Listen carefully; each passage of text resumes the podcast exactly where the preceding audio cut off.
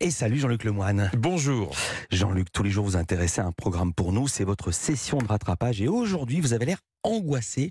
Que se passe-t-il, mon petit poussin Bah, euh, Excusez-moi, mais comment voulez-vous que je ne sois pas angoissé, Philippe Ah. vous, vous vivez dans quel monde exactement vous, vous savez qu'on est au bord du chaos Demain, c'est le 7 mars, Et donc 66e jour du calendrier. 6, 6. Vous rajoutez un 6 et vous avez 6, 6, 6. Le chiffre de la bête de l'Apocalypse. Est-ce un hasard Je ne pense pas. Car jeudi dernier, j'ai écouté Olivier Véran nous parler de la grève du 7. Et là, un épais nuage sombre est apparu dans le ciel.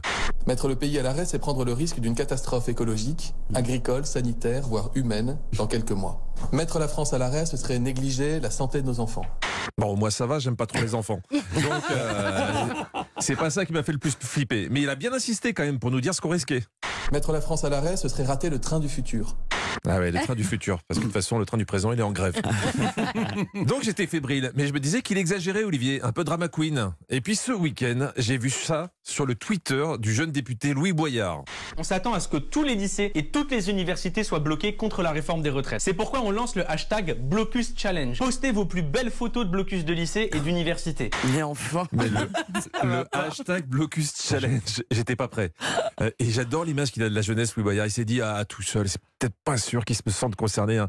Par contre, si on leur met un challenge à la con, hein, ils vont tous y mettre. Ils ont bien fait le challenge où il fallait se jeter dans l'eau avec un vélo. Là, on va faire un casse. Parce qu'en plus, il a mis en jeu une superbe récompense. Parmi ces photos, on en tirera une au sort et l'équipe de bloqueurs sera invitée à visiter l'Assemblée nationale avec nous. Bon, excusez-moi, finalement, j'ai changé d'avis. Je veux faire ce challenge. hein, euh, parce que je vous cache pas qu'un de mes rêves les plus fous, c'est de visiter la buvette de l'Assemblée. Euh, bah, maintenant que c'est un parc d'attractions.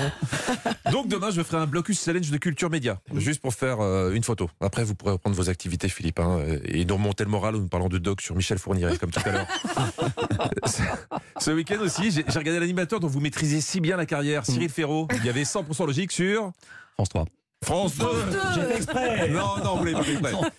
Il est toujours sur France 3, sauf le samedi soir où il est sur France 2. Donc dans ce jeu, il y a 100 candidats. Moi, dans une vie antérieure, hein, a- avant d'être euh, votre chose, j'ai j'ai animé des jeux. Oui. Je vais vous révéler les coulisses. Dans les fiches, pour chaque candidat, l'animateur a une anecdote pour discuter en plateau. Résultat, tu arrives à ce genre de, de conversation. On m'a marqué que vous avez la phobie des portes et surtout des poignées de portes. Ouais, surtout des poignées de porte plus que des portes elles-mêmes. Depuis tout petit, en fait. Je ne sais pas si vous vous en rendez compte. On a demandé au candidat de choisir la meilleure anecdote le concernant. Il a répondu J'ai la phobie des poignées de porte. Ça, c'est son best, hein, ce qui le définit le mieux. Heureusement que d'autres participants avaient des anecdotes plus palpitantes. Effectivement, quand je mange, je mange toujours avec la même fourchette, euh, la même cuillère et toujours la, la même assiette, le même bol, enfin. Mais vous en avez plusieurs, rassurez-moi, à la maison quand même. Ah oui, mais euh, je les utilise pas. Avec ce genre de témoignage, finalement, je commence à croire à l'apocalypse d'Olivier Véran. hein, euh. Alors, pour oublier tout ça, j'ai regardé une émission que j'adore, avec des esprits purs, Les Rencontres du Papotin, qui recevait Virginie Fira. Alors, pour ceux qui ne connaissent pas, c'est une émission où l'on peut découvrir des, des journalistes porteurs du- de troubles du spectre autistique, Vra- vraiment atypiques, puisqu'aucun d'entre eux n'est obnubilé par euh, l'affaire Palmade. Et, et- et ça, ça fait du bien. hein. Alors, c'est une autre façon de bosser, hein, Philippe. Vous allez voir, vous, on vous a vu à l'œuvre avec Cyril Ferraud. Les journalistes du Papotin, eux, il n'y a aucun détail qui leur échappe. C'est à la limite flippant. Ta maman s'appelle Karine, et ton papa il s'appelle André. Oui, et oui, tu c'est vrai. as une sœur, demi-sœur, elle s'appelle Héloïse. Oui, c'est vrai. Et ton frère il s'appelle Édouard. Oui. Et je connais ton digicode. Euh, ouais, quand t'es au papotin, tu sais que tout peut sortir. Même des questions que d'habitude, les journalistes ont du mal à poser et on se demande pourquoi. On va enchaîner avec euh, Rudy. quand, quand tu étais ado, est-ce que t'as, t'as te faisais popo au cœur quand on, on t'appelait pute Ah pute Ah oui, carrément.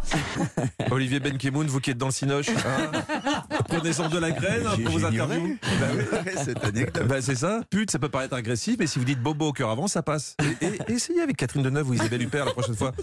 Et je voudrais finir par ce super moment entre Virginie Efira et un des journalistes. Je peux t'appeler ma petite Ephira Oui, si tu veux. et je peux mettre ma tête sur ton épaule. Oui. Voilà, Philippe, petit conseil pour créer un peu de proximité avec vos invités. Demandez-leur si vous pouvez poser votre tête sur leur épaule et si vous pouvez vous asseoir sur leur genou pour terminer l'interview. Vous verrez, tout se passera beaucoup mieux après. Merci beaucoup Jean-Luc Lemoine. 777 c'est demain. Ouais. Euh, non, si, sept. si, si, si. si, le chiffre du diable. Mais aujourd'hui, c'est pas votre anniv Si Eh Ah oui. C'est vrai Eh oui, eh oui. L'anniversaire de Jean-Luc Lemoyne. Bon anniversaire. Regarde-le, il est tout étonné. Bah oui, Il en- je suis étonné, je pensais que je, je comptais pas pour vous. Faites entrer les danseurs brésiliens. Pour nous. Ils arrivent. Vous Les serez en mariachis. spectacle le 10. Euh, donc, vous pourrez- vous pourrez fêter votre anniversaire à Marquette les Lilles. Faites des cadeaux à Jean-Luc et puis on vous retrouve tous les jours dans Historiquement Vôtre de 16h à 18h avec Stéphane Bern. Donc aujourd'hui à 16h. Olivier